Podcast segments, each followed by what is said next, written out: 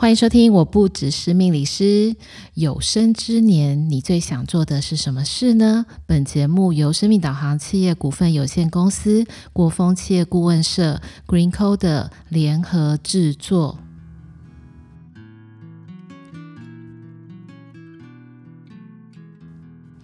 欢迎收听，我不只是命理师，各位听众朋友们，大家晚安，还有新年快乐！我是 Lilian。跨年的时候，不知道大家都做了什么事情呢？那今年的跨年有没有跟往常不太一样？我们今天想要来跟大家聊的主题，我刚刚有提到了，就是有生之年你最想做什么呢？其实有生之年是呃很有趣的四个字。就是这个生呢，跟我们的生活啊、生命啊，其实是息息相关，还有我们的人生。那为什么要谈到这个话题呢？其实刚刚好，因为现在是已经到了二零二四年了。那去年的二零二三年，我相信有很多的听众朋友们对于二零二四年的整体状况，或者是流年，应该也充满了一些好奇或者是期待。所以我们在前几集呢，有跟大家聊了一些，比如说紫微斗数的禄权科技，那也有聊到流年的值年卦的雷火风。那有听了前几集的朋友们，应该有一个感觉，也就是说呢，二零二四年相当的精彩。那这个精彩就代表的很多的事情会发生。所以，为什么想要来跟大家谈这个？什么是在我们人生当中触手可及的幸福？就像其实。呃，我跟一些朋友或者是学员在聊天的时候，其实我都会问他们，就是在过去的二零二三年，如果你想要去总结一句话，你会对你自己的二零二三年说哪一句话？也许两个字，也许四个字。那其实对于我个人来讲的话，呃，很难去说它到底是好还是不好。不过呢，我的心里其实有四个字，叫一言难尽，还有百感交集。也就是说呢，你会发现在过去二零二三年一整年当中，有些感受其实都会留在每一个人自己的心里。那其实也可以说是。有感而发，今天想要跟他谈这一集，也在去年呢也看了这部剧《有生之年》，再加上我自己的工作里面，我应该有跟大家分享过。其实我的工作里面，客户或者是学员，其实当然有不同的年龄层。也就是说呢，其实命理师这个工作呢。你你的客户可能是来自四面八方，然后年龄层会涵盖包含新生儿未出生，然后一直到生老病死，其实涵涵盖的这个内容其实是非常非常多的。在每一个人的人生当中，其实相信大家都有不同的阶段里面觉得重要的事情。所以，就像如果是这个月份，应该有一些学生在面临考试。那面临考试的学生，在他现在这一个阶段的时间里面，最重要的应该是我想要考上什么样的学校。那刚好，我最近也有一些这样子的一个客户。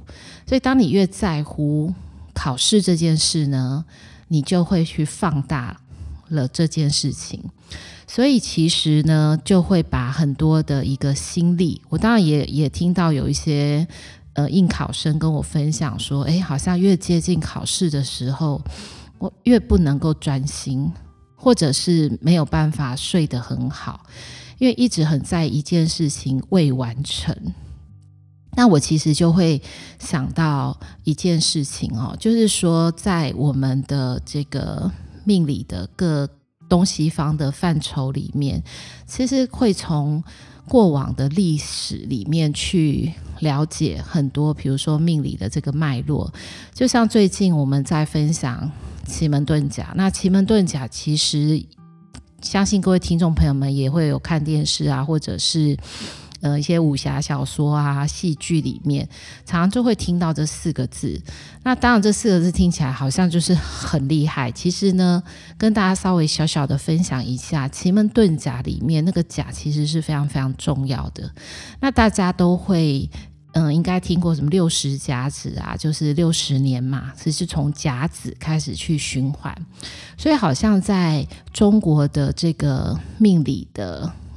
呃，这个世界里面，甲是一个很重要的天干的存在。也就是说呢，过往的人在研究奇门遁甲，除了他讲的是天时地利，那个人和的这个最重要的人，其实就是那个甲。也就是说，衍生到现在，在运用奇门遁甲，最主要的这个甲，也就是当事人或者是问卜者。好，那在古代，这个甲可能就是君王，就为了要保护这个君王，能够去巩固他的国家，或者是能够去治理这一整个国家。那剩下我们有十天干嘛，剩下的这九个天干就会形成一些相互的关系，来保护这个甲。能够平安，并且可以去完善的去治理它的每一个不同的一个领土。所以，其实你看，我们甲乙丙丁戊己庚辛壬癸，戊己庚辛壬癸，其实就是我们在分的，就是古代帝王的六个不同的一个领域，也就是去切割这个天下，那就不会有一个独大的一个状况。那没有一个独大的状况呢，这个甲。就能够去呃分开去治理，并且去知道每一个在领土里面的范围里面每一个诸侯的状况。所以其实从命理的演进，从以前到现在，我相信它是为了非常多的目的而生的。那在我的工作里面，的确也会，我刚刚提过嘛，有应考生，所以呢，对于考试其实是。非常的在意的。那在我们每一个人的命盘里面，当然不是每一个阶段我们都会有考试这件事，所以只要跟官有关系的，它就会被列入在我们的命盘里面。只要这个关心它是在的，所以在小时候，当你没有事业的时候，你的官就是你的考试运。可是当你慢慢长大之后呢，有了事业，可能就关乎你事业或是你工作上面的一些升迁相关的事情，所以你会发现，人从以前一直到现在，就像我小时候。好像的确，在我学生时期，其实我以前很常听到别人跟我分享一件事情，就是说啊，我觉得当学生很好，就无忧无虑啊，你只要管好你学业这件事就好了。可是当我自己是学生的时候，其实我心里的想法可多的，就是并不会像大人觉得那样。我其实很想告诉他说：“啊，你才不知道我的烦恼，难道只有念书这件事吗？其实念书这件事情就已经是对我来讲是必须要用全心力去做的事情。所以当时小时候会觉得，哎，好像大人都不理解，其实学生。”哪有什么好？就每天好像在考试。可是当你自己慢慢在长大之后，也就是你会面临到工作，好，那进入到工作的社会的这个阶段的时候，你才会发现哦，呃，以前这些大人们告诉我们的好，其实是你的世界在你的学生时期。其实是比较简单的，也就是说呢，你看小学时候你的世界就是小学嘛，班级嘛，学校。那国中、高中其实都是，直到进了大学之后，你会发现，哎，你的同学好像比较多会来自可能台湾各地，或者是如果在国外呢，会发现在全球各地。就是说，你的社交圈其实变得是比较广阔的。那广阔的这件事情呢，的确也会平添了一些些的复杂，但这个复杂里面当然有好跟有坏嘛。好，再长大一点，其实我刚刚不是有跟大家提过嘛？为什么要讲有生之年？其实我也听过一句话哈，就是说，当每一个人出生之后，我每一天都在走向死亡。那当然，其实我们不是为了要讲死亡这件事。我相信这句话想要告诉我们的是，从我们出生之后，我们可能都需要去珍惜我们的每一天。好，但是其实应该在。二零二四年，我之前有跟大家分享过，二零二四年本身就是一个很重要的一个转折点，它其实也是一个时代或者是环境的重要的变迁。也就是说呢，可能我们以前习惯的一些生活方式、思考模式，还有行为，你的惯性，可能会慢慢的在。今年二零二四年，呃，慢慢的被打破，或者是说，当你今天想要去适应新的时代的时候，你你可能必须要变得更加的多元，也能够接受不同的面向的人事物。所以，就像以前，我记得我小时候其实比较简单呐、啊。那种简单就是说，哎，其实生活也很简单，也没有这么多的手机呀、讯息或者是社群媒体。当然，我们可能过了十几年，也就是说，其实我们如果从西方的塔罗的十年的这个运势来去给大家一个提醒，说实在话，因为现在是二零二四嘛。那每一个塔罗的十年都是一个重要的阶段，也就是说呢，西元两千年，它从女祭司牌开始有一些人心灵上面的提醒。二零一零年是皇后牌的开始十年，所以我们从二零一零年就会进入到一个。社群网络或者是人际关系的很多的调整，也就是我们大概经历的这个十年里面，的确真的达到了这个世界其实是没有距离的。也就是说呢，其实很神奇，我工作上也会出现这样的一个状况，就本来有一些客户在国外工作或者是生活。那我们的见面，或者是询问事情、占卜、看命盘，这些所有的事情，都会等到他回台湾的时候，我们才会见面。但是这几年产生了很多的不同，也就是我们可能会出现视讯，就是视讯的咨询，或者是视讯的抽牌。你其实就会发现啊，不管今天是我在台湾。然后你在这个世界上的任何一个地方，只要有网络的地方，你就可以无距离，然后你可以同步去解决很多事情。但也许就在这样子的一个快速发展之下，我们好像少了很多很多的时间是静下来的。所以我，我我觉得人的确是要在一个。很快速的转换，或者是比较重的敲打，你你会忽然发现，原来你拥有的一切好像很平凡，但也很幸福。所以我刚刚有提到，我看了《有生之年》这部剧，我的确真心的会发现，如果你是一个在外独自一人拼搏的浪子或者是游子，当你今天。回到家里的那一瞬间，你好像会开始觉得，也许家里的一些斗嘴、争吵，你以前觉得很烦躁的一切，忽然之间就变得很有温度，因为你会很清楚，有的时候一些小小的斗嘴，或者是一些小小的意见不合啊，嘻嘻哈哈、吵吵闹闹，它其实是一个。真实人生的一个体现，那我就会去想到，就是说，呃，我们在学习塔罗的时候，或者在学习一些身心灵的课程，我们当然也会讲到七大脉轮。那我我自己在学习七大脉轮的这个过程当中，其实都会去分享，因为七大脉轮嘛，从由下而上，其实最接地气的是海底轮。那什么叫做接地气？接地气就是你如实的生活在每一个当下。也就是说，我的确觉得在我的身边有一些人真的非常非常接地气。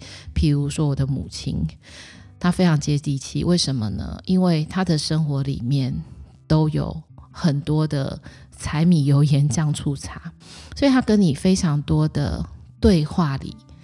的确有很多事，比如说你想吃什么，然后有没有会饿，睡得好不好，就是关于我们人生活当中所有的一切，食衣住行，他都非常非常的关注。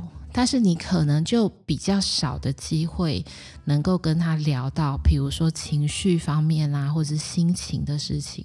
他是一个很接地气、很现实面的人。当然我我刚刚提到的这个现实，不是利益的现实，而是他很清楚过日子这件事情是什么。所以其实我我自己这几年的时候，有时候呢，我之前有看过一篇文章哦，就是。呃，这篇文章其实是在分享，就是包水饺的过程。那这个包水饺过程，其实很多人就会有一些习惯。我们现在要吃水饺，其实是非常容易的。你可能可以到超市哪里就买个冷冻水饺回来就好了。可我印象，在我很小很小的时候，其实我对这件事情太有感觉了。为什么？因为很麻烦。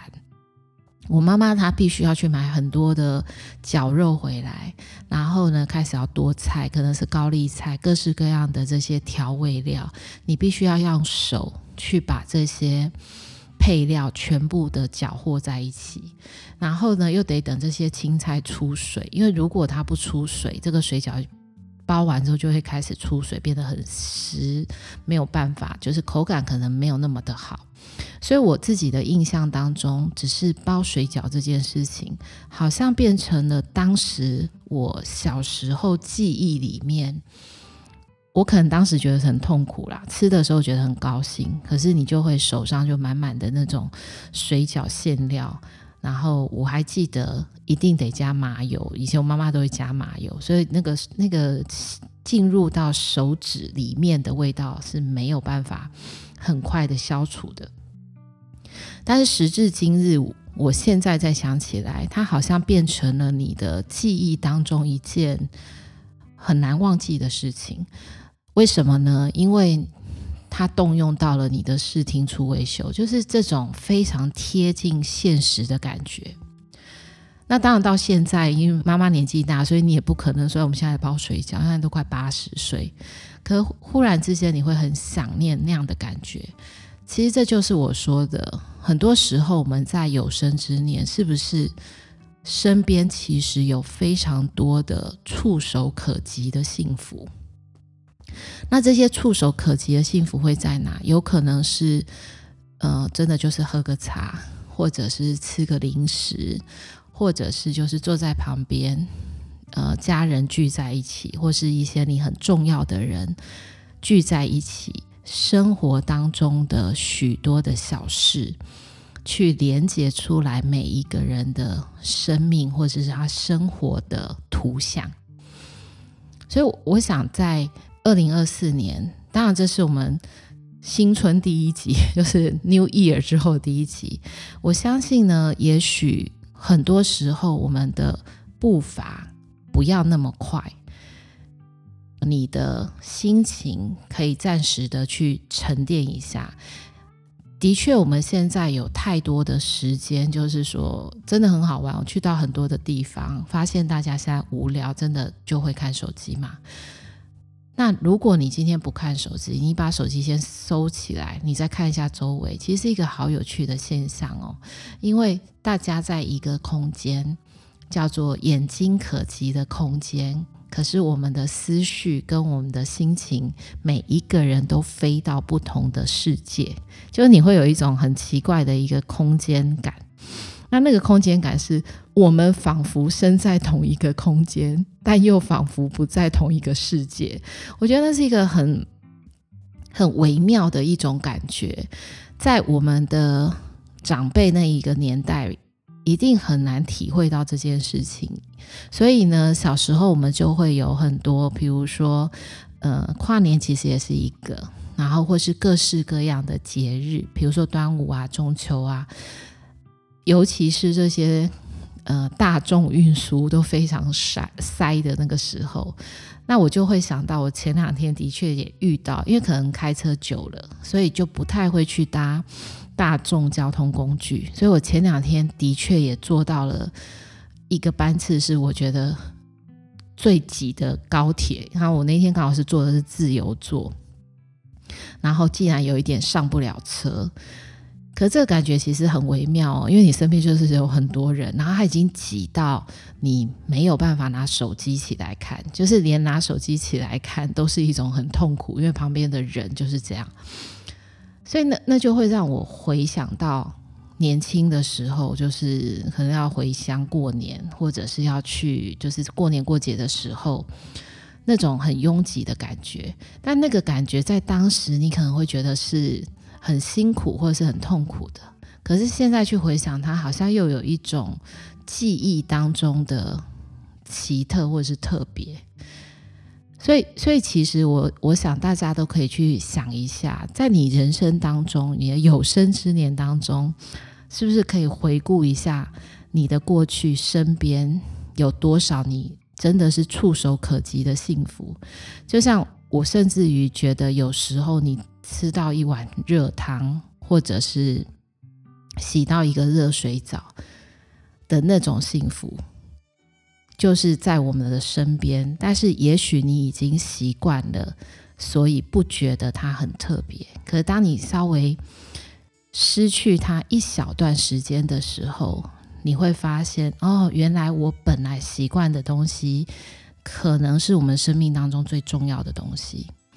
所以，也许呢，各位听众朋友们可以试试看，在二零二四年，在很多方面。试试看，把脚步放慢，或者试试看呢？很多时候不要做什么，什么事情都不用做，也不用想，只是让时间停止。也许你会重新的去回忆到非常多在你人生当中很重要的时刻。那在你的心里会不会再激起一点点小小的火花？所以今天呢，在这边也是祝大家能够好好的去珍惜触手可及的幸福，在我们的有生之年当中。那我们下个礼拜再见喽。